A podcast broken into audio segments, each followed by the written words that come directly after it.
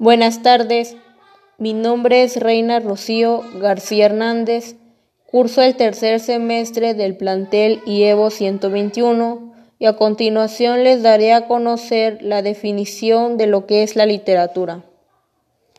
La literatura es aquel arte en el que el instrumento utilizado son las palabras.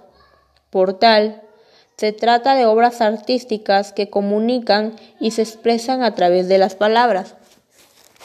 Se le llama literatura también al conjunto de autores y sus obras que a través de la historia han ido aportando obras en las que se expresan emociones, conocimientos, etc. Bueno, pues a continuación les daré a responder las siguientes interrogativas. 1. ¿Crees que lo que escribes en las redes sociales es literatura? No, porque la mayor parte que se escribe en las redes sociales es puro entretenimiento, como chismes y otras cosas. En las redes sociales de libros, ahí sí podemos encontrar mucha literatura porque abarca más información. 2. ¿De qué manera te sirve la literatura en la vida diaria?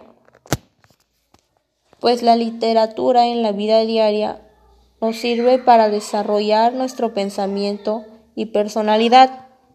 Hace que entendamos mejor nuestra sociedad y otras culturas, además de desarrollar nuestra inteligencia creativa. La literatura nos permite evadirnos de la realidad, nos permite huir del mundo que nos rodea de todas las preocupaciones que forman parte de nuestro día a día. Bueno, pues eso fue todo y gracias.